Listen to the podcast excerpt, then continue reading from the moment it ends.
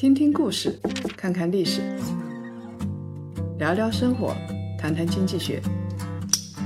欢迎大家收听《谈谈》，大家好，我是叶檀。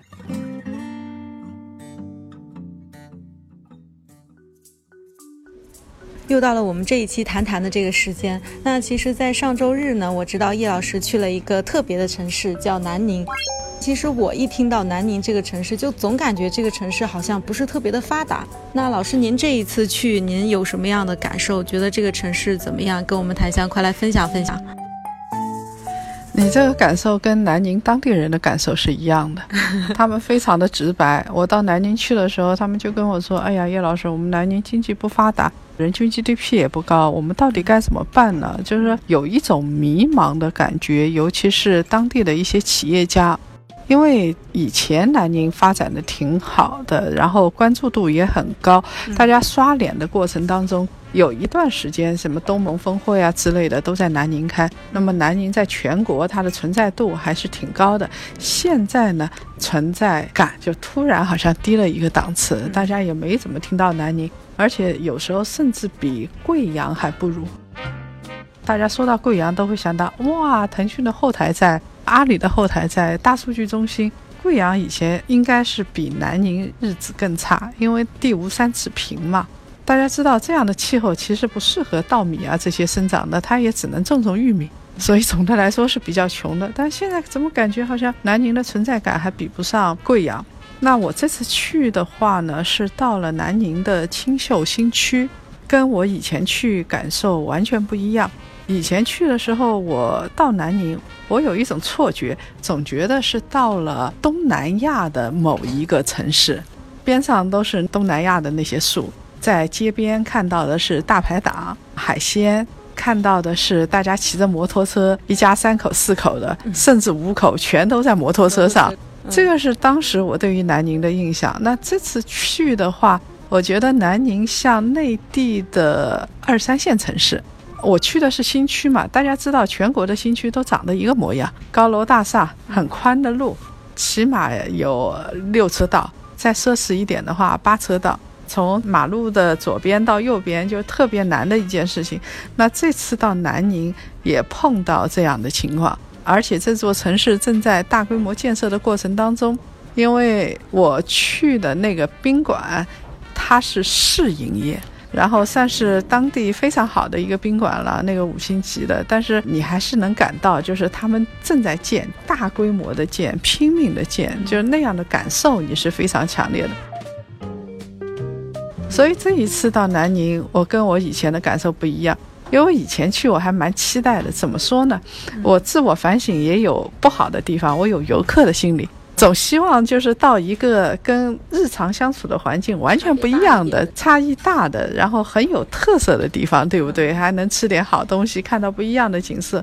但这一次到南宁，把我的这一腔热情全都打消掉了。我去看到的就是类似于一个二线的普通的城市。其实大家都知道，谈谈一直说的是一种方法，而不是就告诉你要买哪只股票。那么同样的方法也可以用在南宁这座城市上。我们想想看啊，南宁如果从区位度上来说的话，它确实是比较偏的。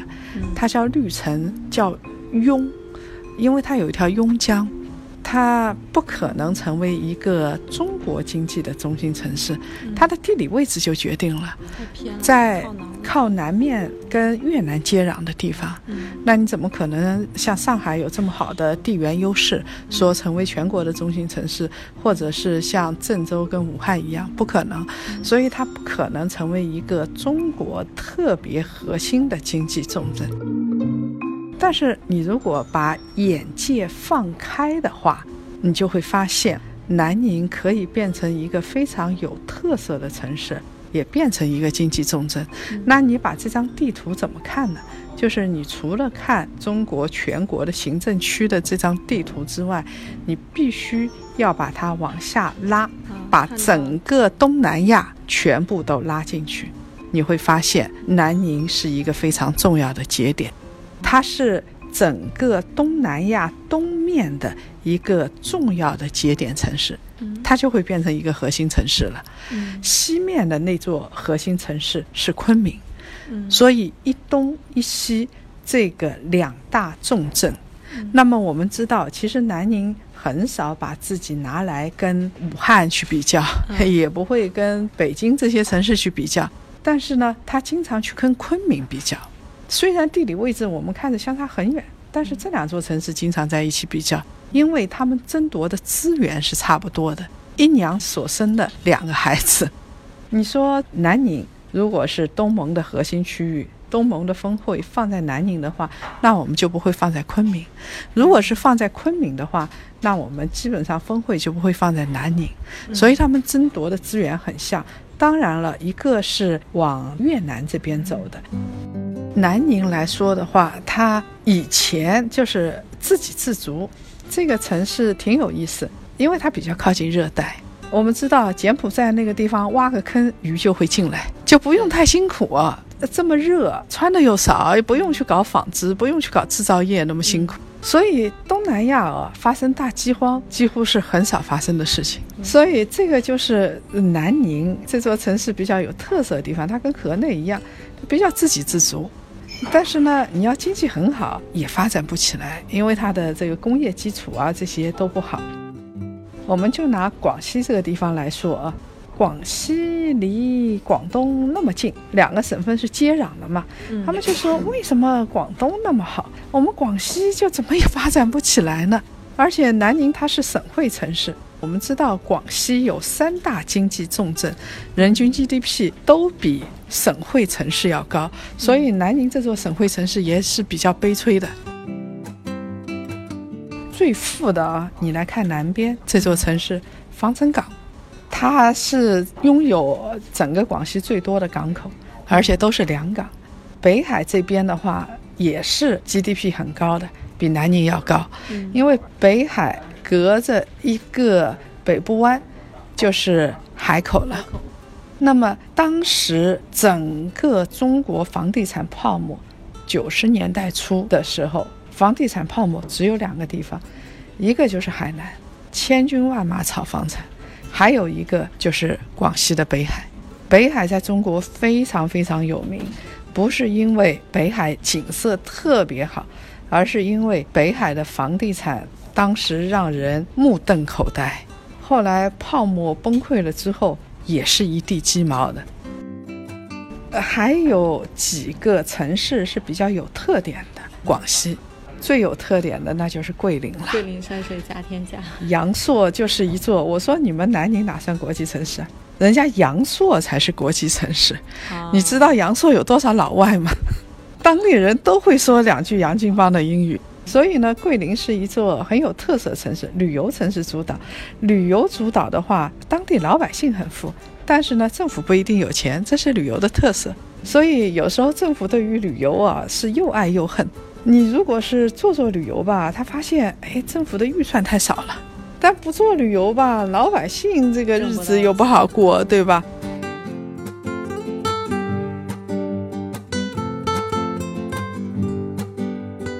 那么广西的工业重镇呢是在柳州，所以柳州的人均 GDP 啊，防城港最高，然后是北海，然后是柳州。我们知道的卖的最好的那个小面包车、突突车，五菱荣光，主要是柳州这个地方生产汽配件，所以它有工业基础。这几个城市它都要比南宁好。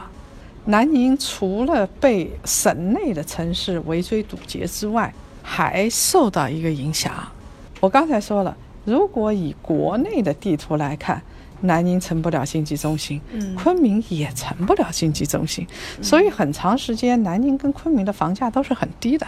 最近南宁的房价补涨了，补涨了之后，现在给摁下去了，用政策给摁下去了。因为这些城市很偏远，去买的人也少，那么外地人去买的话，有可能会去买大理，会去买阳朔，而不会去买南宁。因为第三套住房我是拿来度假用的，嗯，所以他就不会考虑买南宁这样的城市。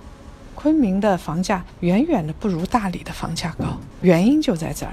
如果我们把这张地图打开来，跟东南亚整个衔接在一起，在二零零六年的时候最早，后来开始建。我们建的是什么呢？整个打通东南亚的泛亚大铁路，它有三条线，一条线呢是东面，这个就跟南宁有关，离南宁很近。也就是说，从广西这边通到越南，从蒙自这边通到河内，然后一路通下去，通到西贡，最后到新加坡，是这么一条线。这是东部线，还有一条呢是中部线。它的节点都是在昆明附近，然后中部是通过老挝往南走，这是一条线。另外一条线呢是西部线，是通过昆明到泰国这边，从泰国再往东南走到新加坡，嗯，最后就把整个东南半岛给贯通了。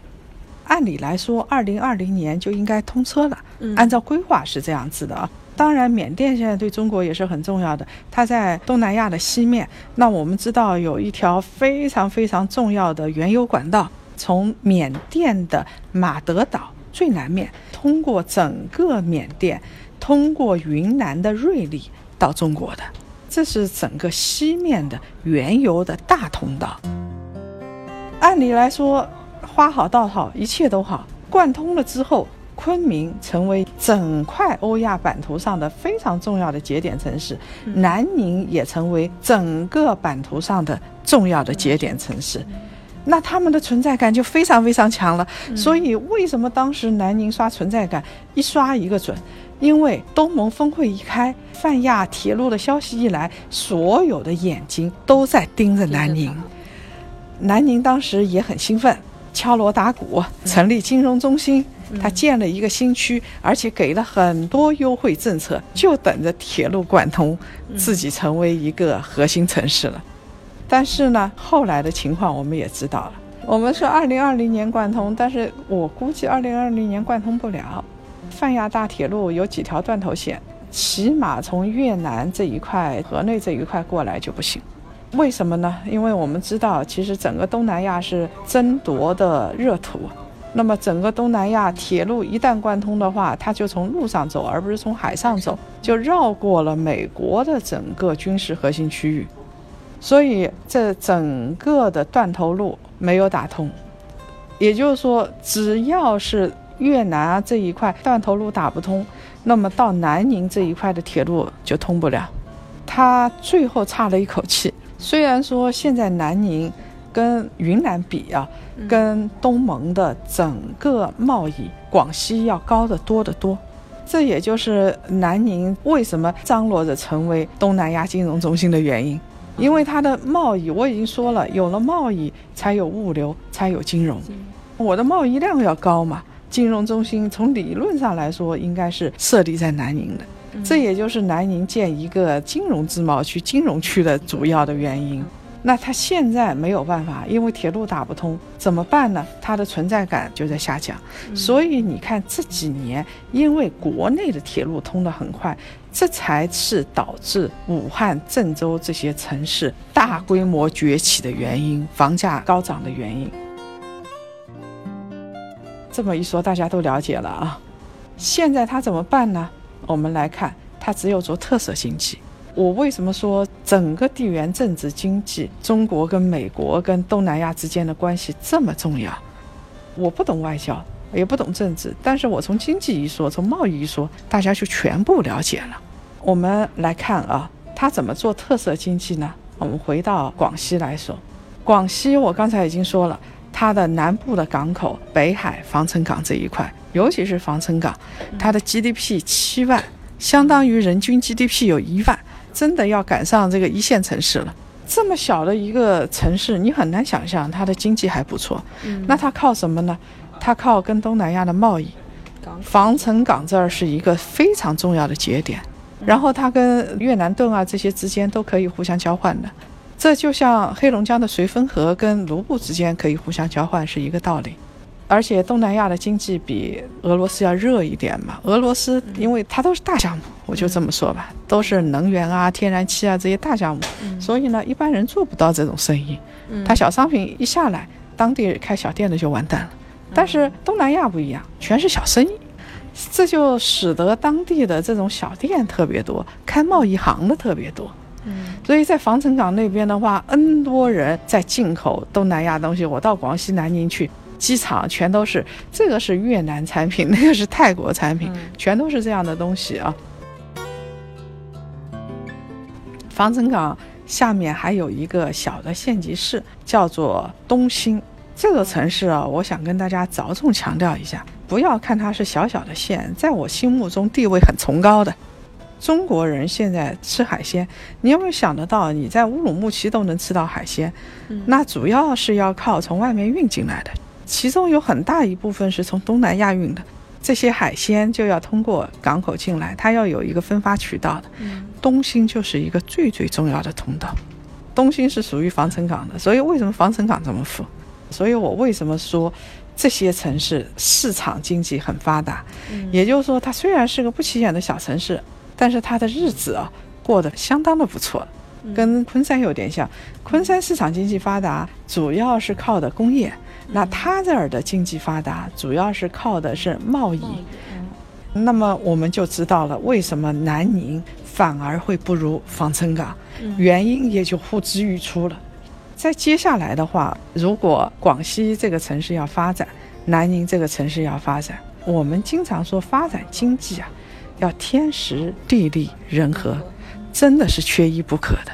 有的时候就是要靠外部条件，筑好巢了，东西都弄好了，然后呢，自己把内功全都打造磨练好，你就要等着什么时候中国跟东盟之间关系密切。